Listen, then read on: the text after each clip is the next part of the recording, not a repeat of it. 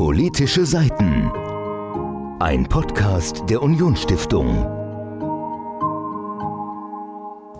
Der Gegensatz zwischen Stadt und Land ist eine der wirkmächtigsten politischen Konfliktlinien unserer Zeit.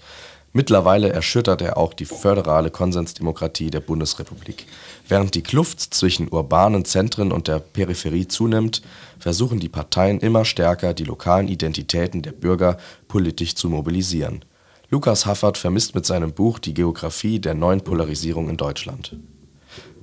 Und das ist der Einstieg zu unserer neuesten Folge Politische Seiten, einem Podcast der Unionsstiftung. Heute wieder mit am Start meine Kollegin Sophia. Hi. Und ich, der hier gerade vorliest, Tim. Heute beschäftigen wir uns mit dem Buch Stadt, Land, Frust von Lukas Haffert, eine politische Vermessung. Es geht da ja wohl eher nicht um echte Vermessungen, es geht auch nicht um Stadt, Land, Fluss. Ja, das ist auch ein Wortspiel. sondern um die, Ver, ja, die Vermessung der politischen Landkarte. Der politischen Landschaft der Deutschlands. Konflikt zwischen Stadt und Land, wir haben ihn gerade gesprochen. Versuchen wir ihn mal kurz zusammenzufassen. Es gibt einen großen gesellschaftlichen Diskurs und Konflikt zwischen der Landbevölkerung, was immer oft irgendwie despektierlich wahrgenommen wird. Wenn man sagt, ja, die Leute vom Land. Was äh, echt doof ist, wenn man tatsächlich vom Land ist und ja. dass die Landbevölkerung immer als despektier despektierlich, als äh, dumme, nicht intelligente, frustrierte, wirtschaftlich abgehängte Polemiker bezeichnet werden, die nur aus Frust und purer Frustration in die Wahlkabine überhaupt noch laufen und dort dann gemeinerweise Rechtspopulisten wählen. Das ist ein Bild, das baut das Buch glücklicherweise doch etwas ab, mhm. äh, worüber ich ein bisschen froh bin, weil ich vom Land komme und ich mag diese Stigmatisierung nicht und diese Pauschalisierung. Ich denke aus relativ nachvollziehbaren Gründen. Ich denke auch umgekehrt, dass nicht jeder, in, der in der Stadt le lebt, als Kosmopolit bezeichnet werden kann. Mitnichten. Um äh, dann mal den, den, den Gegensatz dazu aufzuweisen. Es ist aber auch so, dass dieses Buch glücklicherweise nicht pauschalisiert, in egal welche Richtung. Mhm, dafür sind nämlich wir da. Dafür sind wir da, dass wir erstmal die ganzen äh, Klischees, Klischees aufzählen, um äh, reißerisch äh, diesen, in diesen Podcast einzuleiten. Nee, aber das Buch macht es eben nicht und darüber bin ich ganz dankbar. Ähm, es differenziert auch nicht mal unbedingt zwischen Stadt und Land. Es äh, differenziert äh, interessanterweise unter anderem anhand der Dichte der Kunst- und Kulturschaffenden, der KSK-Versicherten innerhalb Deutschlands. Das ist die Kasse für Künstler. Ja, das ist die Versicherung. Ah. Also, die, oder? Ja, doch. Es war ja ganz viel die Rede davon während Corona, oder? Dass diese Kasse irgendwie finanzielle Probleme hat und die Künstler irgendwie aus der Kasse geworfen wurden. Das nur am Rande, ich habe es nicht mehr ganz auf dem Kopf. Sophia, wie siehst du das denn mit äh, den Bruchlinien zwischen Stadt und Land? Wenn ich mir anschaue, es gibt eine urbane Bevölkerungsschicht, die in der Stadt wohnt. Da ist alles erreichbar, fußläufig oft sogar, wenn man und mit dann Fuß steigt man trotzdem in den Bus ein. Und dann steigt man trotzdem in den Bus ein. Mit fußläufig meine ich eher, es sind am Tag auch nicht mehr als 500 Meter, wenn ich 20 zum Bahnhof gehe, zur Saarbahnhaltestelle und dann nochmal 20 nach Hause und den Rest des Tages verbringe ich in den Geschäften. Das ist ja schon der. Ich weiß nicht, ob das wirklich der. Äh Doch, das ist das, der Alltag jedes Stadtmenschen. Die fahren nur Saarbahn und sind den ganzen Tag in Geschäften. Arbeitet wird dann nicht. Nee, Spaß beiseite, aber es ist schon der Eindruck, den man so hat, dass es äh, große, auch ähm, ja, ein bisschen kulturelle Unterschiede gibt zwischen Menschen, die eher ländlich wohnen und denen, die mhm. in urbanen Großstadtmilieus wohnen, wie man das ja Neudeutsch nennt. Und ich kann schon verstehen, dass es da einen kleinen Kulturkampf gibt. Gewagte, steile These. Gewagte These. Hm, es wird ja auch immer ein bisschen mit ja, Herablassung und erhobener Nase auf die Landbevölkerung geschaut. Aber wenn man mal schaut, dass ich glaube, über die Hälfte der Menschen in Deutschland wohnt ja nicht in einer Stadt. Es ist ja doch, der, die Mehrheit ist ja immer noch Landbevölkerung. Also nicht, dass die vereinzelt auf, einer, auf, auf einem Acker wohnen sondern dass es halt Dorf, Dörfer Wir sind, haben, so kleine eine, wir Gemeinden. haben so, auf dem Land sind wir, sind wir so organisiert, wir, wir, wir sitzen auf dem Acker und haben so eine. Holzhütte über uns. Wenn überhaupt. Meistens steht ihr ja nur irgendwie bei den, bei den, bei den Kühen im Stall und Oh, Wahnsinn. seid froh, wenn ihr gemeinsam gewärmt werden könnt. Danke, Tim. Nee, aber es ist ja schon ähm, eine Vorstellung, die viele haben, dass es eben große Unterschiede gibt zwischen den Mhm. Aber Menschen, gut, die in der Stadt schon, wohnen. allein schon, dass man, dass man, dass man, äh, dass, dass ich jetzt zum Beispiel sage, ich, ich bin vom Land. Allein schon, dass andere sagen, ich bin aus der Stadt. Das, das, das schafft ja schon gewisse Unterschiede. Das schafft noch nicht gleich einen Graben. Aber das schafft schon mal eine, eine Unterscheidung. Und, und auch von solchen Dingen geht äh, Lukas Haffert hier aus, wenn er mm, unter anderem untersucht, woher, woher kommt denn eigentlich dieser Stadt-Land-Konflikt? War der nicht vielleicht schon immer in europäischen Ländern und auch in Deutschland vorhanden gewesen und ist nun nur wieder neu aufgekocht, weil ähm, es gab ja durchaus eine gewisse Zeit, in der der Stadt-Land-Konflikt in Deutschland zumindest unterm Radar lief. Man hat sich ja doch in Deutschland, wenn man die politischen, politischen Meinungsbilder, die Entscheidungen, insbesondere auch Protestwähler unter die Lupe nimmt, hat man sich ja vielleicht weniger auf Stadt und Land konzentriert und vielmehr auf Ost und West. Insbesondere nach der Wiedervereinigung. So, jetzt sehen wir aber doch zunehmend, dass gerade die Landbevölkerung ähm, als irritierenderweise fast schon beschimpft wird, äh, beschuldigt wird, äh, dass da eine, eine große Rechtspopulismus-Wählerschaft vorherrscht.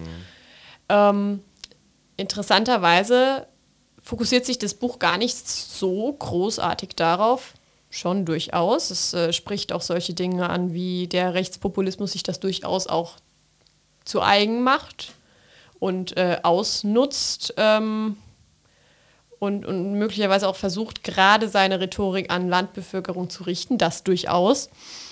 Was das Buch viel mehr unter die Lupe nimmt und was ich persönlich sehr spannend fand, war die Frage, warum die Grünen auf dem Land so wenig Erfolg haben, aber in den Städten.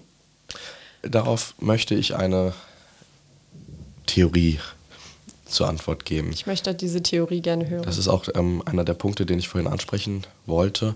Ähm, nämlich zwei Geschichten, die mir einfallen, wenn ich an den Stadt-Land-Konflikt denke. Das war nach dem Krieg.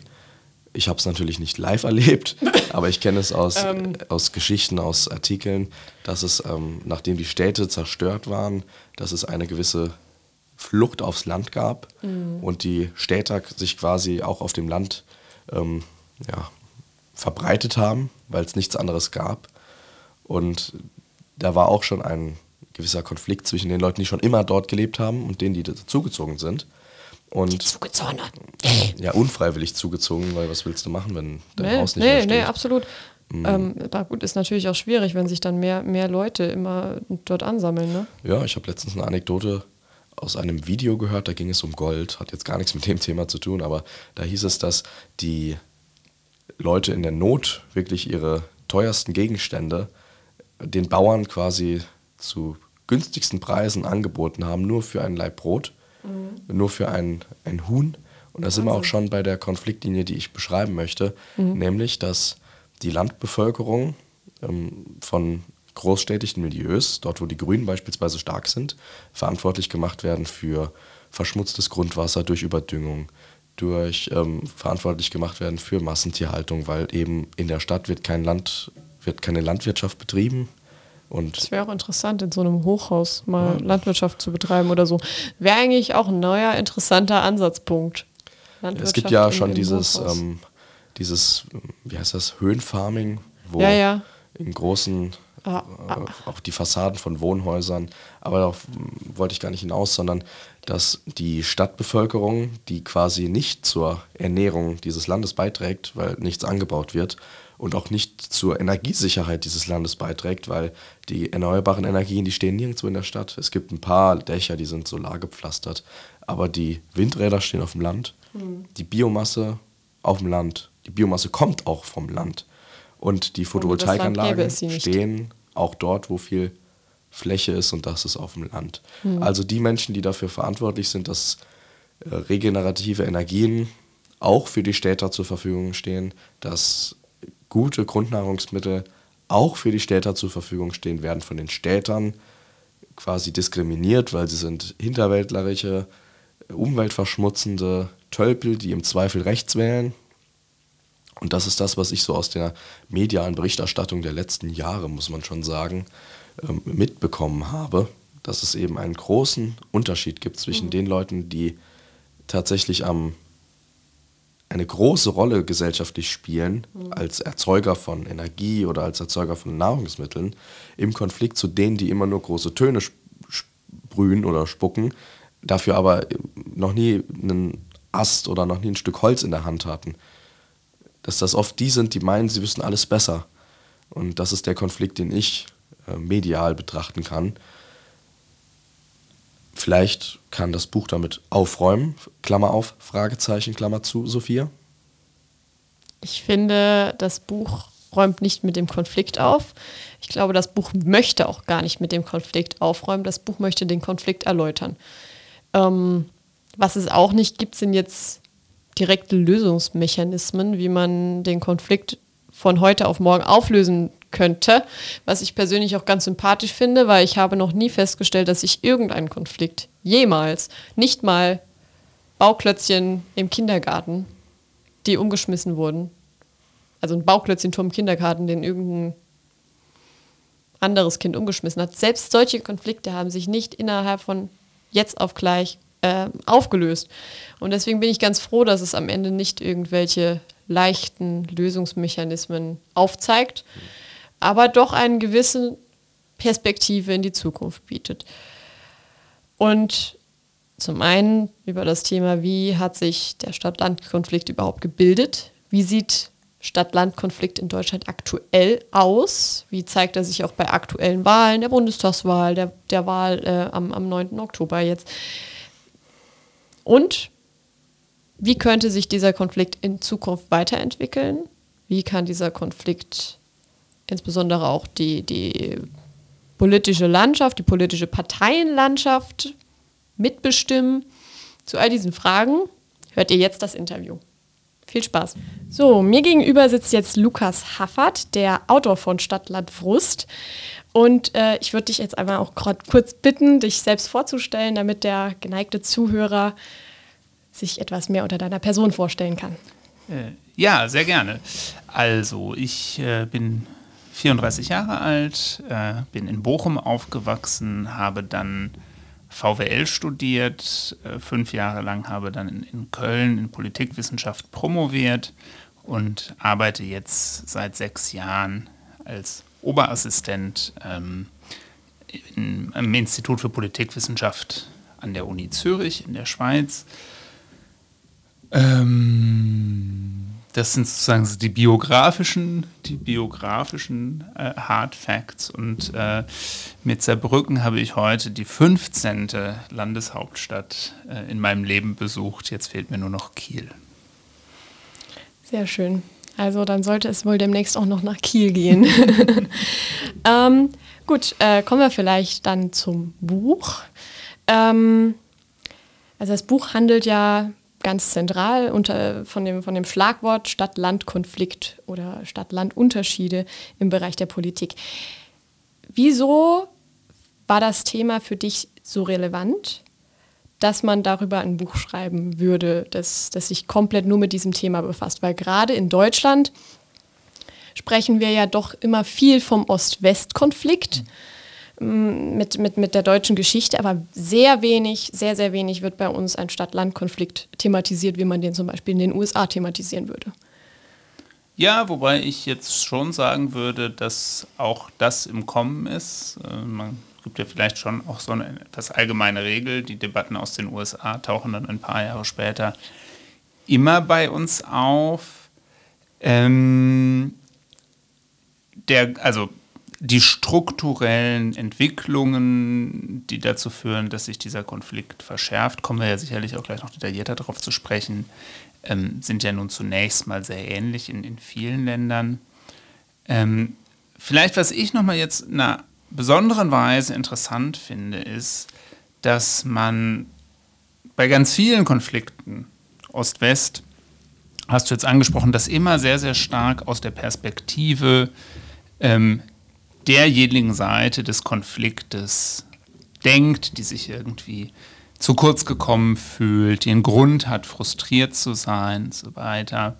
Ähm, und das äh, wird dann eben politisch immer direkt gedeutet um, oder genutzt, um zu sagen, ah ja, und damit können wir jetzt politischen Protest erklären, beziehungsweise dann eben heute sehr oft den Aufstieg rechter, ähm, rechtspopulistischer Parteien. Und ich finde eigentlich an dem Stadt-Land-Konflikt sehr interessant, und das ist auch gleich irgendwie so eine der, der Hauptthesen des Buches, dass es ja da auch auf der anderen Seite ganz starke Veränderungen, Entwicklungen gibt. Ähm, dass es eben nicht nur, ich würde sogar sagen, gar nicht mal in erster Linie eine Linse ist, mit der wir irgendwie den Aufstieg der AfD gut verstehen können, sondern dass wir damit eben vor allem den Aufstieg der Grünen verstehen können. Ähm, und deshalb fand ich, es ist wert, ein Buch darüber zu schreiben. Was, ähm, also bevor ich das Buch angefangen hatte zu lesen, habe ich mich vor allen Dingen gefragt, mh, hm, ob dieser Stadt-Land-Konflikt ähm, überhaupt noch so relevant in Deutschland bleiben könnte. Also selbst wenn er jetzt im Kommen wäre, habe ich mich gefragt, kann der denn so relevant bleiben? Weil jetzt nach der Corona-Pandemie, ähm, wo sich ja vermehrt dieses ähm, Arbeiten von zu Hause, Arbeiten von verschiedenen Orten, nur nicht im Büro etabliert hat. Ähm, und man ja auch eigentlich jetzt erwartet, dass, dass diese Arbeit in einem klassischen Büro sich sozusagen in den nächsten paar Jahren in Luft auflösen würde. Wir hatten dazu auch äh, im, im, in unserem Podcast Politische Seiten schon ähm, das Buch der äh, Vorausdenker, die ins Jahr 2030 gesprungen sind. Und da waren sie sich alle fast einig gewesen, dass genau das der Effekt sein würde. Da würde man ja eigentlich denken, wenn jetzt in Zukunft jeder von zu Hause aus arbeiten würde und man sozusagen nicht mehr ähm, auf, auf bestimmte Wirtschaftszentren angewiesen wäre, könnte man ja meinen, dass sich dieser Konflikt dann auflösen würde in kommender Zeit. Wie siehst du das? Ja, dem würde ich entschieden widersprechen. äh, aus zwei Gründen. Also zum einen denke ich, diese Diagnose wird gar nicht so zutreffen. Ähm, ich denke, man fängt jetzt schon an zu merken, dass das alles sehr gut funktioniert hat für das Abarbeiten von Dingen, die schon aufgegleist waren. Leute konnten im Homeoffice sehr gut die Projekte, die schon existierten, umsetzen, solche mhm. Dinge. Ähm, für die eigentliche Entwicklung neuer Projekte, ich merke das an der Uni sehr stark, neuer Forschungsprojekte, ist eigentlich der persönliche Austausch unerlässlich. Ähm, das heißt, ich denke, es wird sich irgendwie einpegeln auf eine drei Tage im Büro, zwei Tage von zu Hause oder sowas Situation. Ähm, man wird merken, dass man nicht darauf verzichten kann, die Leute zusammenzubringen. Der zweite, vielleicht noch wichtigere Punkt ist, deine Frage hat es jetzt vollständig mit der Arbeit mhm. beschäftigt. Aber ein ganz wesentlicher Grund für die Zunahme von Stadt-Land-Gegensätzen ähm, hat ja auch was mit Lebensstilfragen zu tun. Mhm. Ähm, mit bestimmten Möglichkeiten, Konsummöglichkeiten, Konsumangeboten, die man in der Stadt hat und so weiter. Und die Vorstellung, eigentlich würden die Leute alle lieber in der Natur leben und nur die Arbeit zwingt sie äh, sozusagen äh, den Verkehr und den Lärm und so weiter der Städte auf sich zu nehmen. Da würde ich eben auch sagen, das trifft nicht so. Gerade bei jungen Leuten gibt es ja einfach eine sehr hohe Attraktivität davon, in der Stadt zu mhm. leben. Ähm, die ganzen Möglichkeiten zu nutzen, die es in der Stadt gibt. Äh, und das kommt einfach wieder zurück zu großen Teilen. Ja, ja gut. Das waren vielleicht auch, ähm, also gerade die, die Möglichkeiten, die man in der Stadt hat, hat, das waren ja auch äh, Dinge, die dann während der Corona-Pandemie sehr in den Hintergrund getreten sind. Also ins Theater oder so dergleichen konnte man ja nicht mehr gehen. man hat ja doch eine gewisse, also gerade unter Studenten eine gewisse Landflucht auch beobachtet. Also könnte ich mir schon vorstellen, dass das jetzt abseits von der Corona-Pandemie vielleicht gar nicht mehr so relevant sein würde. Genau. Ähm, was mich jetzt an, an, an deinem Statement gerade, ähm, was ich da auch noch gerade aufgreifen möchte, du hast ja jetzt gesagt, dass die Leute sozusagen in die Stadt auch gezogen werden durch verschiedene Angebote. Da könnte man sich ja jetzt einerseits auch denken, dass die, die, ähm, dieser Stadt-Land-Konflikt, ähm, dass der jetzt davon kommt, dass in der Stadt verschiedene Angebote sind. Jetzt behaupte ich aber mal, es gibt ja auch durchaus Menschen, die einfach von ihrem kompletten Denken ausgehen, schon Städter sind, sie sind vielleicht sogar schon in der Stadt aufgewachsen, ziehen dann in eine andere Stadt und dergleichen, ähm, die, die, die verschiedene Lebenseinstellungen schon haben. Da stellt sich natürlich die Frage, ob jetzt der Stadt-Land-Konflikt, ob der mehr mit der Stadt als solcher und ihrer Angebote zusammenhängt oder vielleicht mehr damit zusammenhängt, welche Menschen dort wohnen und wie die mhm. Einstellungen der Menschen sind, die sich, die sich da dann ja auch mitunter treffen und besser austauschen können, oder ob es vielleicht eine Mischung aus beidem wäre. Ja, in den Sozialwissenschaften immer eine Mischung aus beidem. Gut, okay. ähm, ich meine, tatsächlich, das ist ja, das ist ja eine sehr äh, äh, große Debatte wie hoch der Anteil einfach davon ist, dass sich die Leute heute stärker sortieren als früher. Oder man könnte sagen, früher war allgemein, waren die Leute weniger mobil, viel mehr Menschen sind noch in der Nähe ihres Geburtsortes geblieben für den Rest ihres Lebens. Und dann gab es da irgendwie ganz diverse Typen mhm. überall. Und heute ähm, wichtiger Mechanismus, irgendwie enormer Anstieg der Studierendenzahlen, ziehen die Leute dann alle in die Städte, die bringen alle schon eine bestimmte Einstellung mit. Natürlich ist das sehr, sehr wichtig. Wahrscheinlich ist das auch sogar die größere Hälfte des Effektes. Trotzdem sollte man meines Erachtens nicht unterschätzen, dass das Umfeld, in dem man lebt, natürlich auch einen erheblichen Einfluss darauf hat, wie man selber die Welt wahrnimmt. Mhm und auch dann, also in dem Buch geht es ja sehr stark dann um Politik, ähm, wie man sich politisch verhält. Ähm, das ist so vielleicht noch etwas begrenzt bei der Frage, welche konkreten Meinungen man jetzt zu konkreten Fragen hat. Ähm, auch da gibt es sicherlich einen Effekt, aber man wird jetzt nicht automatisch, äh, nur weil man von der Land, vom Land in die Stadt zieht, auf einmal äh, ein, ein, ein, großer Anhänger von, äh, weiß ich nicht, was sind denn so typische städtische Themen? Äh, man wird nicht sofort anfangen zu gendern. Ja? Ah, okay. Ähm, aber ähm, Natürlich wird sich die, die Dringlichkeit von Themen zum Beispiel natürlich sehr, sehr stark verändern. Also wie man auf das Thema Verkehrspolitik blickt, natürlich hat das was damit zu tun, wo man lebt, welche verkehrspolitischen Fragen mhm. sich einem stellen, wie man auf das Thema Wohnen blickt. Ähm, und eben natürlich auch durchaus diese gesellschaftspolitischen Fragen. Also das mit dem Gendern kommt vielleicht nicht von heute auf morgen, aber natürlich äh, ist sozusagen die, die Frage, was ist eigentlich in dem Umfeld, in dem ich mich bewege, üblich und so, natürlich hat das einen Einfluss. Ähm, und insofern ja, es ist, ist die Antwort beides. Ähm, es ist eben etwas, wo ich, ich, ich würde eben argumentieren, beides ist heute vor allem erstmal einfach ausgeprägter, mhm. stärker mhm. als vor 20 oder 30 Jahren. Mhm. Äh, kommen wir vielleicht auch gerade zu der, ich würde fast behaupten, drängendsten Frage. Wieso kam dieser Stadt-Land-Konflikt in Deutschland überhaupt jetzt so stark auf? Ähm, in deinem Buch schilderst du ja, im Wesentlichen gab es den Stadt-Land-Konflikt schon immer, generell in Europa, ob es jetzt um, um, Getreide früher ging oder um andere Dinge. Ähm, nur, nur kam der ja jetzt, äh, wie du auch ähm, im Buch schilderst, nach den zwei Weltkriegen zunächst mal trat er ja erstmal in den Hintergrund. Wie kam es jetzt, dass dieser Stadt-Land-Konflikt wieder derart in den Vordergrund äh, dringt, dass man, äh, dass man in den, in den äh, Medien dann auch hört, dass, dass im, im Osten ähm, ge gewisse Be Bereiche, ähm, ländlichere Bereiche ähm, eher AfD wählen, dass man umgekehrt äh, allgemein weiß, dass die Grünen in den Städten oder zumindest in den Zentren ähm, weitaus, weitaus gefragter sind. Wie kam es dazu, dass dieser Stadt-Land-Konflikt wieder so präsent wurde?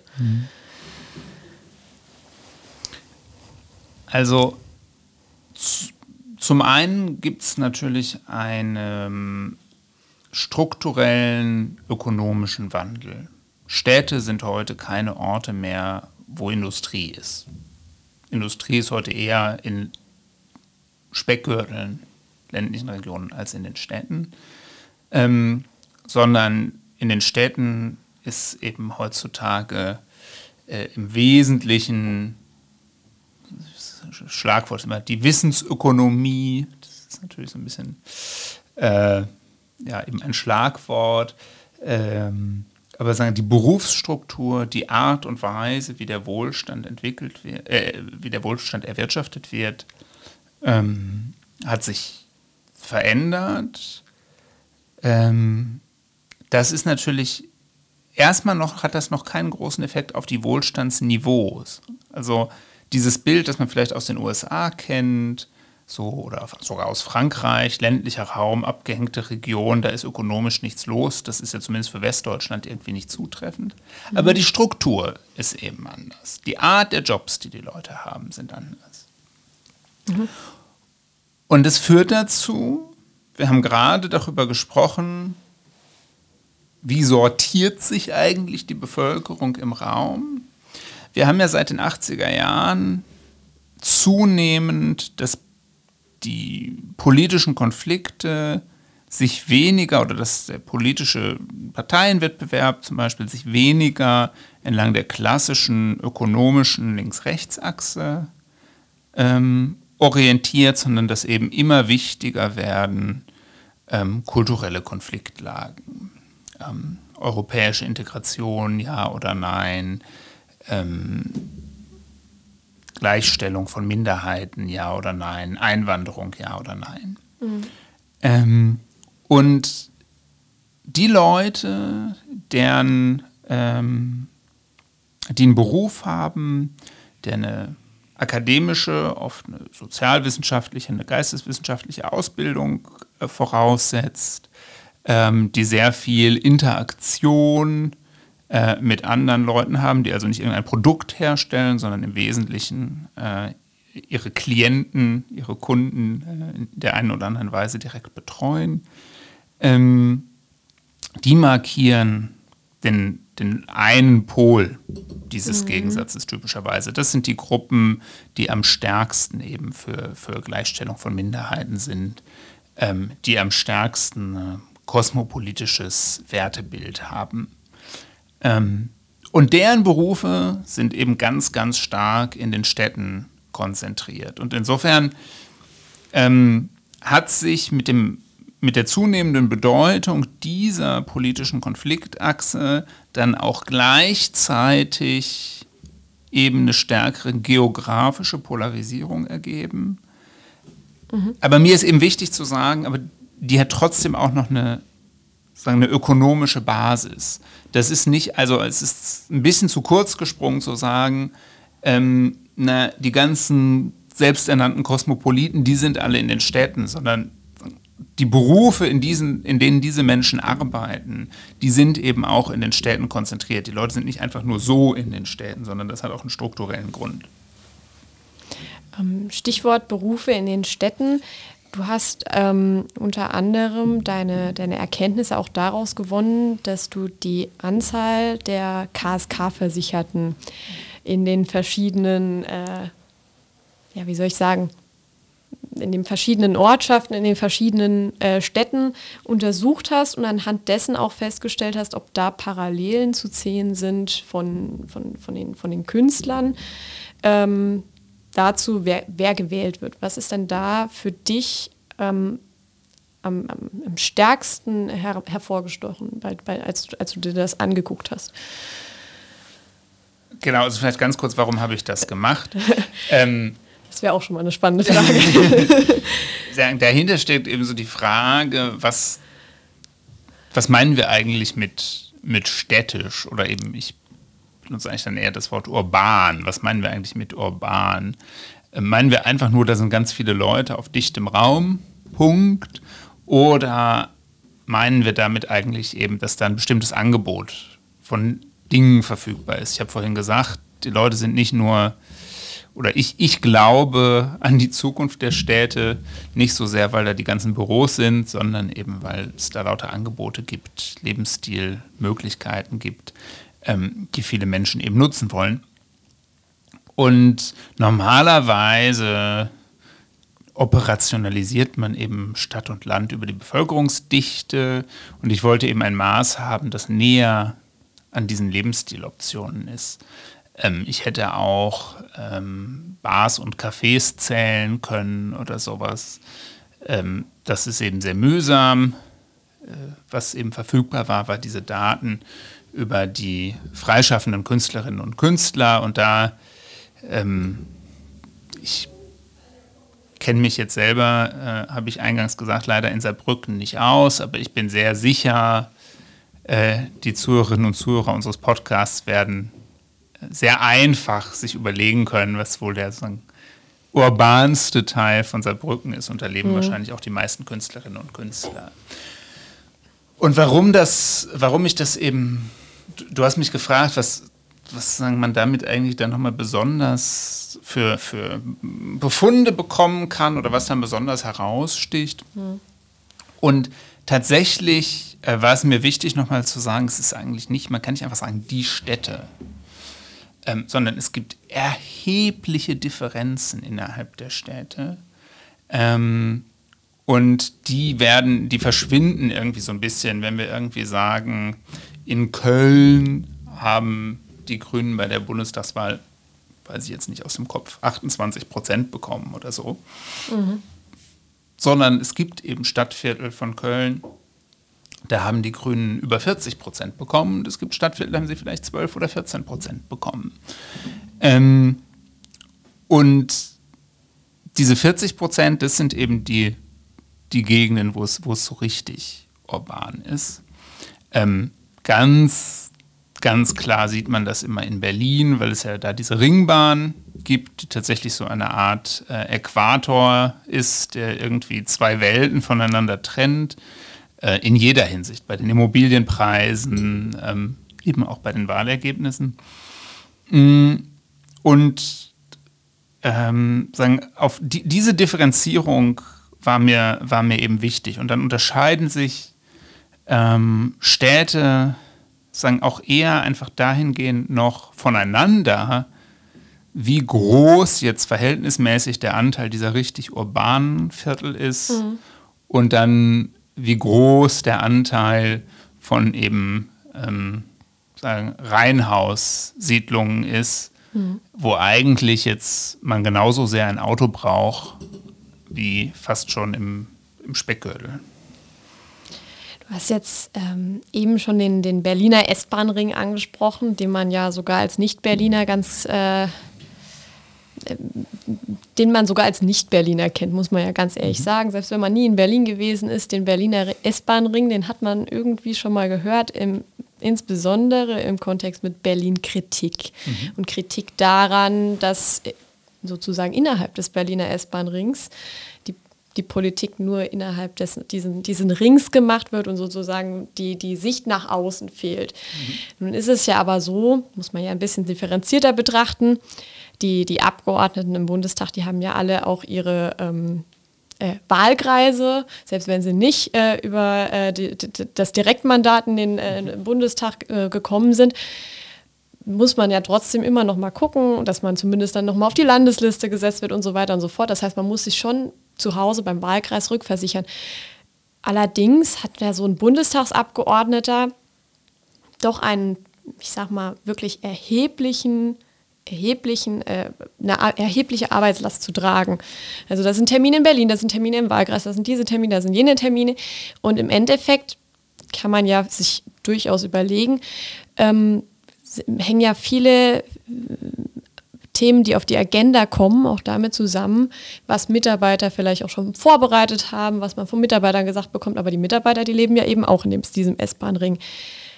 Da frage ich mich jetzt ähm, in dem Kontext, ist es denn so, dass, dass die, die Berliner Politik tatsächlich Ber Berliner Politik ist im Sinne von nur für Berlin gemacht oder zumindest sehr stark urbanisiert ist, weil gerade als äh, wenn man von Land kommt, kommt man sich ja da doch öfters mal vergessen vor, gelinde gesagt. Ähm, wie haben Sie das erlebt? Erstens mal aus den, äh, aus, aus den, den Erfahrungen der, der letzten Jahre, den politischen Erfahrungen. Jetzt auch äh, daran gemessen, dass wir jetzt in, in Berlin eine Regierung haben, von der man ja doch auch gerne sagt, sie ist stark urbanisiert. Ähm, würden Sie dem grundsätzlich zustimmen, dass die, die Politik in Berlin jetzt doch gewissermaßen urbanisiert ist und dass das Land zumindest politisch in politischen Fragen gerne abgehängt wird, weil es vielleicht auch vor Ort keine Lobby hat? Oder würden Sie sagen, so stark ist das gar nicht und es wird vor allen Dingen für, für die eigene politische Sache auch gerne mal behauptet und so schlimm ist es eigentlich gar nicht. Wie waren da, ihr, äh, wie waren da deine äh, Erkenntnisse dazu? Ähm, ja, das trifft, es, das trifft es eigentlich ganz gut und ich glaube, du hast ähm, auch schon, schon ganz wichtige Mechanismen jetzt auch benannt. Ich meine, ich würde schon auch noch ergänzen zu sagen, naja, das stimmt zwar, die Abgeordneten selber haben die Rückbindung in die Wahlkreise, ähm, aber auch da äh, gibt es eben häufiger eine Rückbindung in urbane Wahlkreise als in ländliche Wahlkreise, ähm, weil eben die Listen ganz häufig eben eine, eine Verzerrung zugunsten der Städte haben.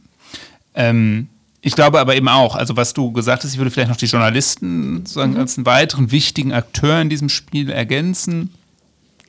Äh, Mitarbeiterinnen und Mitarbeiter sagen, es gibt eben einfach ein, einen politischen Betrieb. Mhm.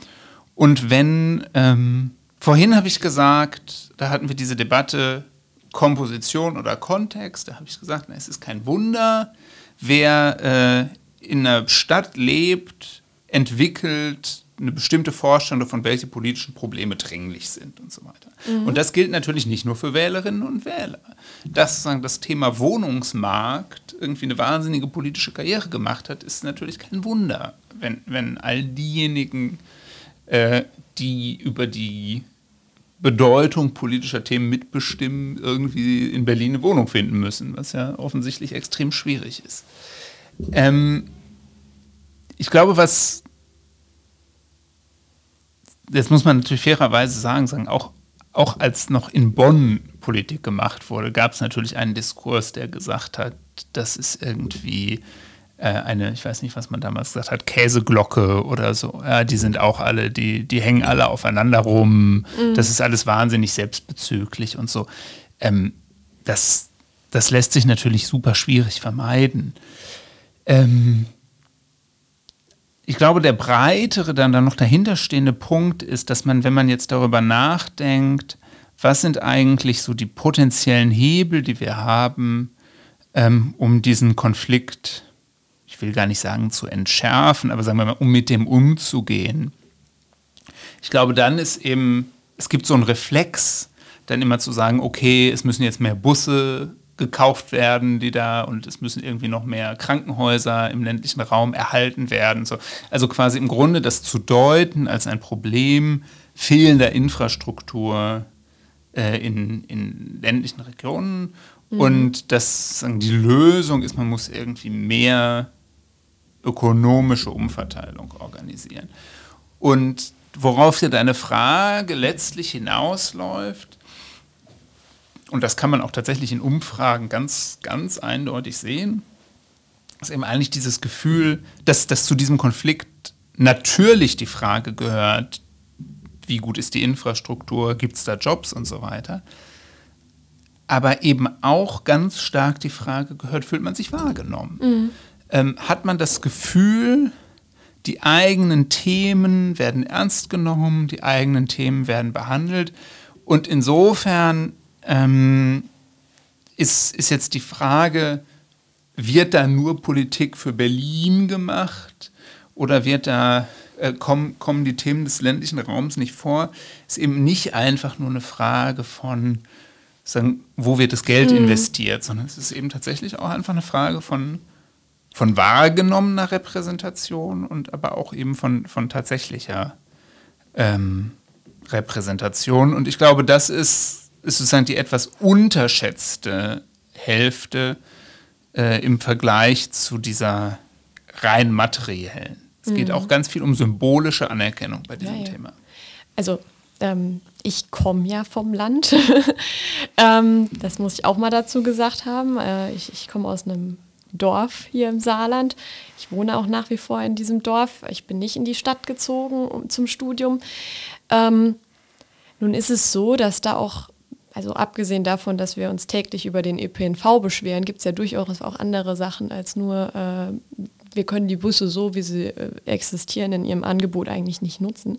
Gibt es ja doch andere Fragen, die einen noch täglich beschäftigen. Und ich glaube, gerade bei diesen anderen Fragen, also zum Beispiel auch im, im Bereich der Landwirtschaft, ich glaube, also gerade Landwirte haben ja oft das Gefühl, sie werden äh, bei, bei, politischen Entscheidungen nicht, nicht genügend gehört, haben nicht eine, eine groß genug Lobby. Und ähm, ich meine, vom, vom Land aus kommt man ja auch als Landwirt sehr, sehr schwierig zunächst mal nach Berlin, es sei denn, man, man, man veranstaltet einen groß angelegten äh, Traktorenaufmarsch in Berlin, der dann tatsächlich auch in die Medien kommt. Aber grundsätzlich, also gerade so solche, solche Regelungen der Landwirtschaft und so weiter und so fort, ich glaube, gerade darin liegt auch schon, also jedenfalls aus meiner persönlichen Wahrnehmung heraus, ich glaube, darin liegt auch schon ein Problem der, der Politik, dass, dass solche Sachen nicht genügend, mhm. also selbst wenn man die Landwirte genügend hört, dass man solche Sachen nicht genügend transportiert, dass da genügend, ges genügend Gespräch bereits stattgefunden hat, dass man mit dem Gespräch im Hinterkopf, mit, äh, nachdem man zugehört hat, aktiv, damit dann auch ein Gesetz beschließt, das dann in der ein oder anderen Weise vielleicht auch den Landwirten ihre Landwirtschaft ein bisschen schwieriger macht. Und ähm, also da kann ich dir insofern dann nur zustimmen. Ähm, jedenfalls von meinen persönlichen Gefühlen. Ich habe das jetzt nicht in einem großen Buch äh, analysiert, aber ähm, vom Gefühl her ähm, geht es um, um, viele andere Fragen als nur um die Infrastruktur. Und ähm, wenn man da eine, eine Debatte offen, offen näherlegen würde, würde das, glaube ich, auch schon mal viel helfen.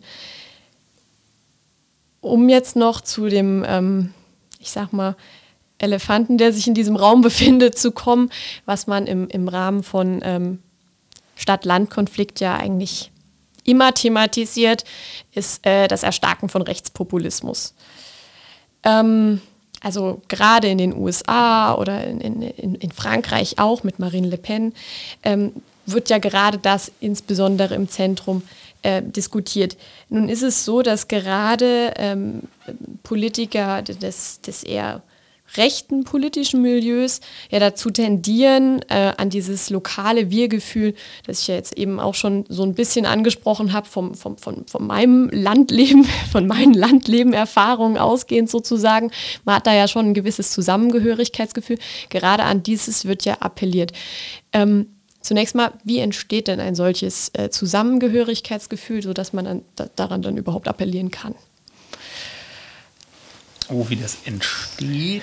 Ist, Oder äh, worauf, wora, woran könnte man es denn vielleicht auch festmachen? Ist eine gute Frage. Also ähm, grundsätzlich denke ich erstmal, dass natürlich andere Quellen von Zusammengehörigkeitsgefühl, die in der Gesellschaft lange eine wichtige Rolle gespielt haben, ähm, sehr, sehr stark an Bedeutung verloren haben. Also das ist Religion, ähm, das ist auch Gewerkschaften. Ähm, also so die Frage, welchen Gruppen fühlt man sich eigentlich zugehörig und dann ähm, sagen, mit welchen Gruppen hat man auch das Gefühl, dass man irgendwie eine Schicksalsgemeinschaft bildet mhm. vielleicht. Ähm, da gibt es eine ganze Reihe von, von potenziellen Kandidaten. Ähm, und das sind irgendwie welche, die lange eine sehr große Rolle gespielt haben, die an Bedeutung verloren haben. Ähm, und Heimat, regionale Zugehörigkeit ist natürlich auch schon immer ein, ein ganz wichtiger Kandidat gewesen. Ähm, und ich bin auch gar nicht sicher, ob man sagen kann, dass, der, dass das jetzt nochmal zugenommen hat. Was dafür spricht, ist natürlich, also wenn man jetzt irgendwie so Werbung Lebensmittel, Marken, also die, die, äh, die Darstellung von ähm, Heimatgefühl bei sowas, das ist irgendwie wahnsinnig zugenommen. Ähm, aber die andere Quellen haben eben, haben eben nachgelassen. Und, und alleine dadurch, würde ich sagen, wird es wichtiger. Ähm, jetzt kann man sagen, bei Heimat, regionaler Zugehörigkeit, da sind wir erstmal bei Sachsen hm. oder Bayern. Das hat noch nicht eine Stadt-Land-Dimension. Da gibt es irgendwie beides.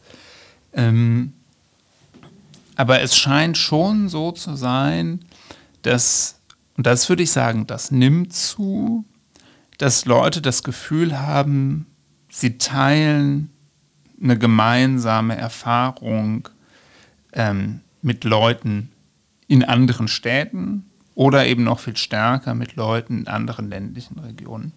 Die sind, die, die teilen irgendwie eine ähnliche Erfahrung ähm, des, wenn wir jetzt im ländlichen sprechen, eben äh, einer bestimmten Art von kein Gehör finden, ähm, nicht so oft in Diskursen vorkommen und so weiter. So, und das ist deshalb wichtig, weil man sich politische Kampagnen nicht einfach so vorstellen darf, dass es immer nur darauf ankommt zu sagen, und das springt für dich persönlich dabei heraus. Du persönlich profitierst von unserem Angebot in der und der und der Weise sondern dass politische Kampagnen ganz stark Gruppenzugehörigkeiten adressieren. Das haben sie auch schon immer getan. Ähm, ja, früher hat eben äh, die Union Leute als Christen angesprochen und die SPD hat die Leute als Arbeiter angesprochen ähm, und auf eine Gruppenzugehörigkeit abgestellt. Und das machen eben rechtspopulistische Parteien auch sehr, sehr stark. Die bemühen sich ganz stark darum, Gruppenzugehörigkeiten anzusprechen und dann natürlich auch eine scharfe Abgrenzung zu machen gegenüber denen, die nicht dazugehören. Mhm. Ähm, und dafür ist eben dieses, dieses Appellieren an so eine Art von Identität. Bei der AfD sehen wir es natürlich auch ganz stark, um ein Beispiel von vorhin aufzugreifen, appellieren an eine ostdeutsche Gruppenidentität. Eben ein, ein sehr beliebtes und durchaus auch erfolgreiches Instrument. Mhm. Also im, Wesentlichen könnten wir aber festhalten, dass das dann in Deutschland nicht nur die AfD macht, sondern im Endeffekt ähm, auch die, die Grünen, die appellieren ja wiederum eigentlich auch an, an äh, ich sag mal, klassische Stadtbevölkerung. Gerade auch mit ihrer, ähm, ich sag mal, Identitätspolitik, die sie ja auch durchaus betreiben, die käme ja auf dem Land jetzt tendenziell eher weniger an. Wir hatten eben schon über das Gendern kurz gesprochen ebenfalls ein klassisches Stadtthema eigentlich eher. Ähm, um es mal salopp gesagt zu haben, auf dem, auf dem, auf dem Land äh, macht sich darüber eigentlich keiner Gedanken großartig. Ähm, Jetzt haben allerdings die Grünen ja durchaus auch versucht, sich auf dem Land zu etablieren, haben vielleicht an gewissen Stellen ihre äh, urbane Rhetorik runtergefahren, aber irgendwie ist es ihnen ja jetzt nicht so super großartig gelungen. Das hat man einerseits jetzt bei den Bundestagswahlen gemerkt, da waren sie wirklich im städtischen Bereich besonders äh, erfolgreich. Man hat es auch jetzt bei der Landtagswahl in Niedersachsen äh, am 9. Oktober gemerkt, ähm, wo, wo, die, wo die Grünen gerade in ähm, Lüneburg, äh, Hannover und Göttingen äh, besonders erfolgreich waren, wo so kleine grüne Inseln sozusagen auf der Karte zu sehen sind. Wieso kriegt sich die Grüne da auf dem Land nicht etabliert? Obwohl sie es ja versucht. Ja, also dass sie das versuchen, würde ich auch 100% unterschreiben und deshalb finde ich eigentlich schon, dass es da einen Unterschied gibt, weil eigentlich wollen die Grünen eben diesen Konflikt ja, sagen, entpolarisieren. Mhm ich würde jetzt auch sagen, die haben da ein extrem starkes Harmoniebedürfnis. Also die, die wollen eben nicht, also die, die, AfD bewirtschaftet den in einer Art und Weise zu sagen, wir wollen eigentlich diese Spaltung vertiefen, mhm. das kommt uns entgegen. Und natürlich, ich, ich stimme dir vollkommen zu, die Wahlergebnisse der Grünen sind viel stärker geografisch polarisiert als die der AfD. aber die Ansprache, die die Grünen wählen, versucht ja eigentlich, diesen Konflikt zu entschärfen. So wie du sagst, das gelingt überhaupt nicht. Aber, mhm. aber erstmal sagen, ich würde nicht sagen, dass die an die Städter als Städter appellieren. Die appellieren implizit an die Städter mit den, mit den programmatischen Punkten, mhm. die sie machen. Die, und das ist dann jetzt gleich der Punkt, der aus meiner Sicht stark dazu beiträgt, deine Frage zu beantworten. Die appellieren implizit an die Städter mit der, sagen, ähm, ja, mit dem, wenn man so möchte, symbolischen Angebot, das die machen. Welche, welche Art von Kandidatinnen und Kandidaten die nach vorne stellen und so weiter. Ähm, ich denke, die, man sieht am Beispiel der Grünen sehr, sehr, sehr, sehr gut, was ich im Grunde vorher gesagt habe, dass es eben bei, beim Mobilisieren von Wählerinnen und Wählern nicht so unendlich viel darauf ankommt, ob das jetzt wirklich das ähm, äh, sagen, äh, auf programmatisch inhaltliche Positionierung. Ich glaube, bei den Grünen gibt es stark die Bemühung darum, tatsächlich auch die ehrliche Bemühung darum, sozusagen programmatische Angebote zu machen. Mhm. Die Energiewende kann auch dem ländlichen Raum ganz viel nützen, wenn wir das hinbekommen, dass die Windräder nicht irgendwelchen Investoren von weit weg gehören, sondern wenn die von äh, irgendwie lokalen Genossenschaften aufgestellt werden, whatever. Ähm, sozusagen, dann ist das doch eigentlich auch für euch ein attraktiver Deal. Aber das ist ein rein intellektuelles Argument. Mhm. Das kann euch nützen. Und ich glaube, die Schwierigkeit, dieses Argument an den Mann zu bekommen, hängt eben ganz stark mit einem Fehlen eines ähm, glaubwürdigen Personalangebots, ähm, sagen, ähm, Kandidatinnen und Kandidaten, die, das ist jetzt etwas klischeehaft formuliert, aber es ist ja eben tatsächlich was dran, eben die Sprache sprechen, äh, die äh, an, in bestimmten Regionen äh, gehört werden soll ähm, die eine Biografie mitbringen, die das, die das beglaubigt. Der, der eine Grüne, dem ja das Gegenteil gelungen ist, äh, ist ja Kretschmann. Mhm. Und, und der ist ja nun sozusagen der Inbegriff dessen, der das auch mit, was weiß ich, wie der sich inszeniert, dass er in seiner Freizeit irgendwie tischlert und so. Ähm, ähm, eben ein Repräsentationsangebot macht, das eben nicht nur programmatisch ist und sagt, hier und hier und hier haben wir folgende programmatische Angebote. Ähm, und ich glaube, das, das ist sozusagen die Lücke, die die Grünen bisher ganz wenig gefüllt bekommen. Mhm. Was jetzt als, als Frage natürlich am Schluss auch noch bliebe, ähm, wir haben ja jetzt viel auch darüber gesprochen, dass es ähm, durchaus auch äh, von, den, von, von, von der AfD in Deutschland genutzt wird, ähm, an, an, das Wir-Gefühl zu appellieren. Nun ist es ja aber so, dass wir ähm, in den vergangenen Jahren, also ähm, AfD, äh, Quatsch, äh, SPD und äh, CDU, die hatten ja Zeiten gehabt, da waren sie zusammen bei, ich sag mal, locker 90 Prozent der Stimmen. Da sind sie jetzt schon lange nicht mehr und ähm, gerade auch die, die Union befindet sich da momentan in einer äh, Situation, wo man sich nochmal irgendwie neu etablieren, neu, neu finden möchte. Ähm, was müssten jetzt gerade Volksparteien, die ja Stadt und Land erreichen möchten, äh, was müssen die in ihrem Narrativ beachten, insbesondere in Bezug auf den Stadt-Land-Konflikt? Wenn man allerdings umgekehrt auch sieht, dass äh, das durchaus auch schon bei Unionspolitikern ähm, äh, abgrenzende Äußerungen in Bezug auf den eben angesprochenen S-Bahn-Ring erfolgt sind. Und bringt das der Union überhaupt was? Tja, das ist eine schwierige Frage. Entschuldigung. ich, also ich äh, neige ja dazu, jetzt dazu sagen, die Antwort ist, dass, dass dieses Volksparteienkonzept sowieso keine Zukunft hat. Mhm. Ähm,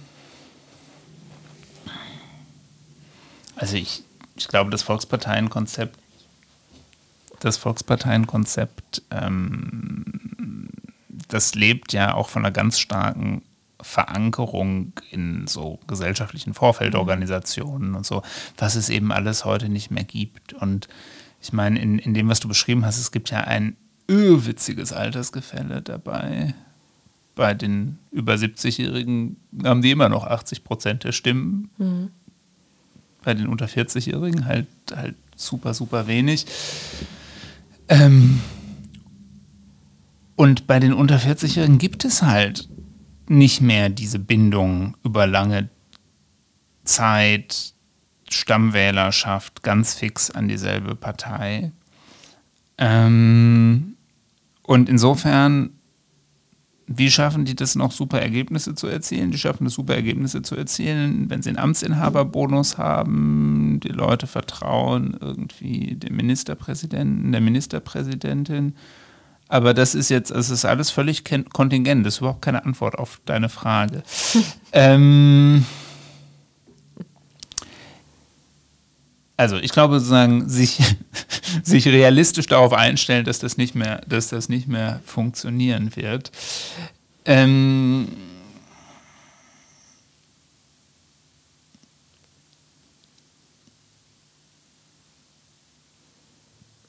um es vielleicht kurz zu machen, ähm, hat sich denn, also gerade diese Äußerung, die ich ja eben schon im Nebensatz angesprochen habe, ähm, Merz hat sich in die Richtung mal geäußert, äh, Spahn hat sich in die Richtung mal geäußert. Die waren ja durchaus im Vorfeld von der Bundestagswahl ergangen, äh, in, in, despektierlich in Bezug auf, auf die Berliner Politik, die, die, die doch stark urbanisiert ist, haben wir ja eben auch schon drüber gesprochen. Ähm, hätte man in dem Zusammenhang feststellen können, dass diese Abgrenzung der, der Union nützt? Oder wäre es nicht viel, viel, viel mehr wichtiger, ähm, ich sag mal, eine, eine, harmonierendere Rhetorik zu verfolgen, die ähm, sowohl Stadt als auch Land mit einbezieht in, in die Politik?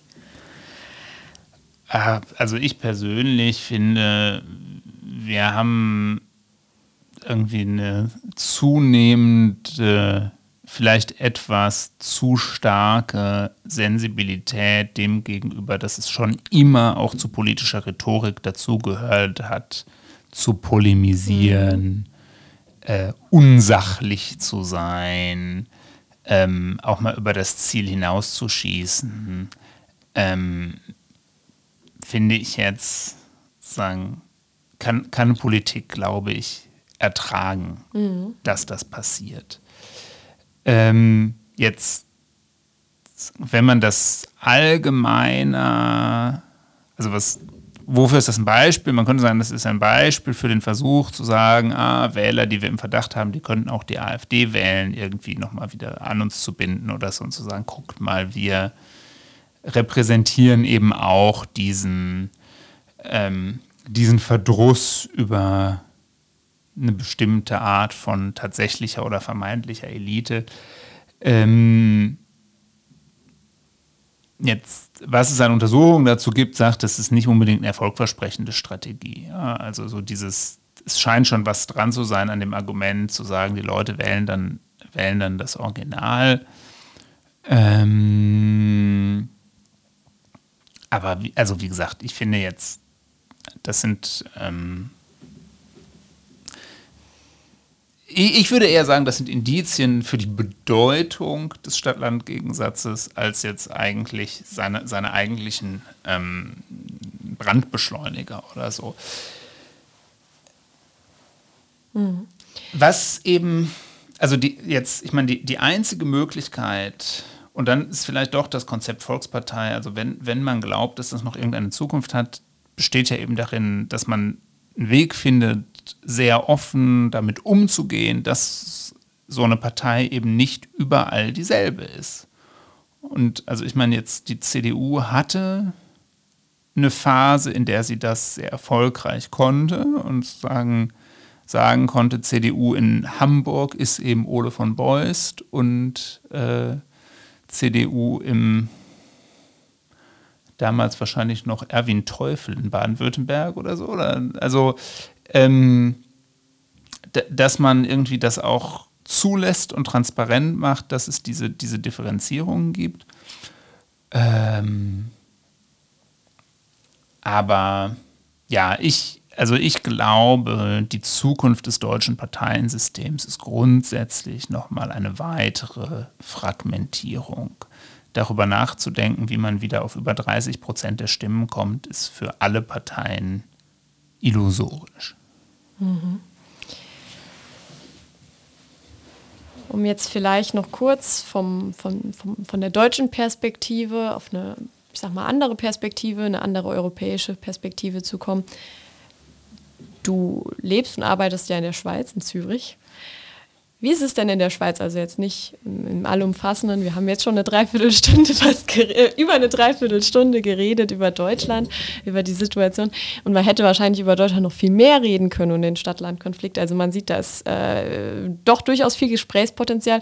Aber jetzt mal kurz, so, sofern das kurz geht, wie, wie, ist es denn in, in der Schweiz? Ähm, also gerade mit der Möglichkeit der Volksabstimmung, über äh, die wir ja immer mal wieder in die Schweiz rüberschielen. Wie war denn jetzt gerade wieder diese Volksabstimmung gewesen? Wie läuft das denn da? Das ist ja doch ein Konzept, das uns ein bisschen fremd ist.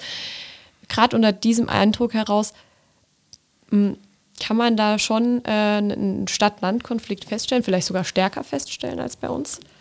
Ja, die Schweiz ist ein hochinteressantes Beispiel. Ähm, der Stadt-Land-Graben ist gigantisch. Hm. In der Schweiz ist das wirklich bei sehr, sehr vielen Themen die dominante politische Konfliktlinie. Und man sieht ihn eben ganz oft, weil es dann diese Volksabstimmungen gibt, die eben auch häufig sehr direkt ähm, urbane und ländliche Interessen gegeneinander stellen. Also so ein prototypisches Beispiel ist der Wolf. Ähm, sowas ist dann eben in der Schweiz Gegenstand einer, einer Volksabstimmung, aber auch irgendwie äh, CO2-Gesetz. Ähm, das sind Sachen, wo eben ganz konkret die Interessen gegeneinander stehen, wo es eine Volksabstimmung darüber gibt und es dann immer sehr deutliche Unterschiede im, im Abstimmungsverhalten gibt. Ähm, und jetzt kommt eben in der Schweiz noch die institutionelle Besonderheit dazu. Bei einer Volksabstimmung braucht man eben immer zwei Arten von Mehrheit. Ja, man braucht also die Hälfte der Stimmen, das liegt nahe.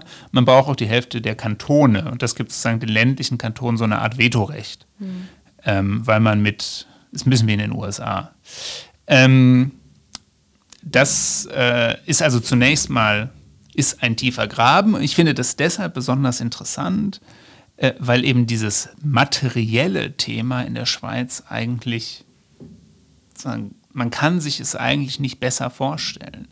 Ähm, der öffentliche Nahverkehr ist fantastisch ausgebaut. Ähm, die allermeist, den allermeisten ländlichen Räumen geht es ökonomisch sehr, sehr gut. Ja, man wird Alpendörfer finden, die irgendwie Bevölkerung verlieren, wo die jungen Leute weggehen und so, aber das ist im Grunde ist das also quantitativ ist das vernachlässigbar. Diese Vorstellung, ähm, das ist ein Problem fehlender Infrastruktur und wenn wir genug in die Infrastruktur investieren, dann kriegen wir das Problem in den Griff. Also da würde ich eben sagen, die Schweiz ist insofern der schlagende Gegenbeweis, weil sie das wirklich erfolgreich macht. Also im Sinne von, äh, die, die Infrastrukturpolitik ist ausgezeichnet und trotzdem ist dieser, ist dieser Graben wirklich nochmal relevant tiefer als in Deutschland. Und da sieht man dann, dass es eben ganz viel mit Lebensstilfragen zu tun hat, mit der Frage von Anerkennung von unterschiedlichen Lebensentwürfen, mit dem Gefühl, und ich glaube, in der Schweiz geht es dann eben von beiden Seiten aus. Ne? Also in Deutschland sind wir noch jetzt eher wieder, man kommt dann sehr, sehr schnell so in diesen Modus zu sagen, okay, ähm, Menschen im ländlichen Raum fühlen sich nicht angemessen repräsentiert Menschen in der Stadt sagen, hä, das Thema interessiert mich gar nicht, sagen, wo ist überhaupt hier das Thema? In der Schweiz ist es stärker, sagen es von beiden Seiten gesagt wird, die machen mir mein Leben kaputt. Ähm, und ähm, ja, also da sieht man, man, man wird das Problem nicht in den Griff kriegen, indem man noch so viel Geld in ähm, die Verbesserung von eben, weiß ich nicht, Ärzteversorgung und solchen mhm. Dingen steckt. Okay. Dann äh, vielen lieben Dank äh, für das äh, ausführliche Interview. Äh, danke, dass du bei uns jetzt heute zu Gast warst. Sehr gerne. Hat mir Spaß gemacht. Mir auch. Vielen lieben Dank. Das war's wieder mit Politische Seiten, einem Podcast der Unionsstiftung mit Sophia und mir in der Ausgabe diese Woche Stadtlandfrust von Lukas Haffert, eine politische Vermessung. Bis zum nächsten Mal und viel Spaß. Auf Wiedersehen. Das war Politische Seiten, ein Podcast der Unionsstiftung. Mehr Informationen im Netz unionsstiftung.de